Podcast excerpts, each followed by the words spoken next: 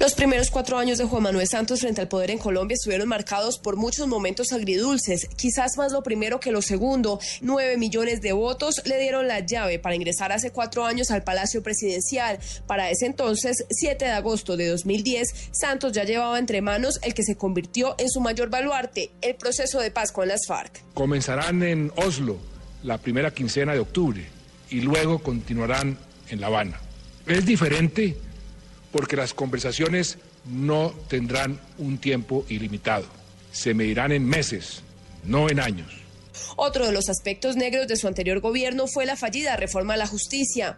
Contempla medidas para descongestionar la justicia, elimina el Consejo Superior de la Judicatura y reemplaza la Comisión de Acusaciones de la Cámara, que también venía desgastada tras ocho debates reglamentarios, la iniciativa quedó cargada de micos durante la conciliación en Cámara y Senado que blindaban judicialmente a los congresistas investigados. Devolveré al Congreso de la República, con objeciones por razones de constitucionalidad y también de inconveniencia, el proyecto de acto legislativo de reforma a la justicia que he recibido para su promulgación.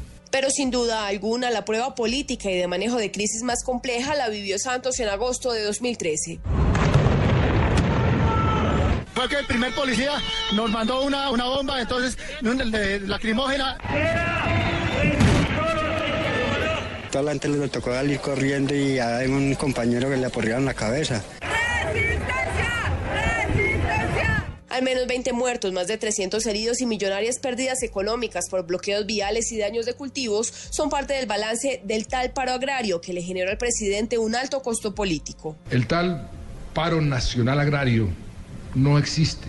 Hay algunos sectores agrarios de algunos departamentos que tienen legítimas reclamaciones. Pero no todas son de cal. Paradójicamente, el anuncio de un cáncer de próstata y el manejo mediático que le dieron a su posterior cirugía representó para el primer mandatario el punto más alto de favorabilidad en su imagen durante estos cuatro años. Es un tumor pequeño, localizado en la glándula prostática y es de buen pronóstico. A esto se suma el fallo adverso de la Haya en el litigio con Nicaragua, las protestas estudiantiles que tomaron la reforma a la educación superior y la destitución del alcalde Gustavo Petro. Lexi Garay Álvarez, Blue Radio.